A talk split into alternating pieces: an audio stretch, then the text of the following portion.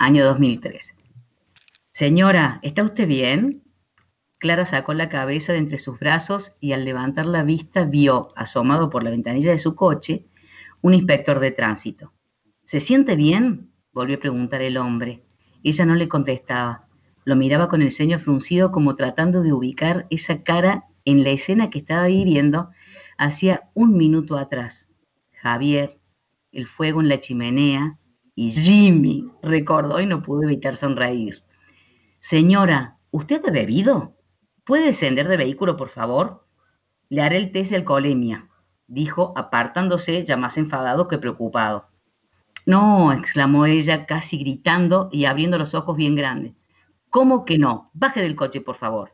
No, digo que sí, sí, sí bajo, pero no, que no he bebido, no he bebido nada, dijo mientras descendía del coche. Bien, eso lo veremos en un rato. Extrajo una pipeta de su chaqueta, le puso la boquilla nueva y se la acercó a Clara. Sople. Ella sopló despacio, a juzgar por el gesto del inspector. Sople más fuerte, por favor, le dijo, ya bastante malhumorado.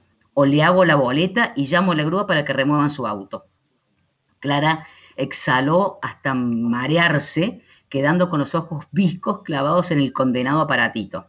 Ajá, bueno, cero con cero. Al parecer no ha bebido nada, dijo sin mirarla. Clara, cruzando los brazos y con una expresión de triunfo en su cara, le refutó. Le dije, ¿me puedo ir ahora? No, dijo cortante, luego continuó. ¿Me puede explicar por qué estaba detenida en la zona donde está prohibido estacionarse? Ay, bueno, ya oficial. Es que, inspector, corrigió él. Bueno, inspector, dijo ella dejando los ojos en blanco.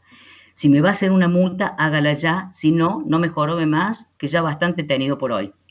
Diez minutos después, Clara subía a su coche con dos actas. Una por estacionamiento prohibido y otra por desacato a la autoridad.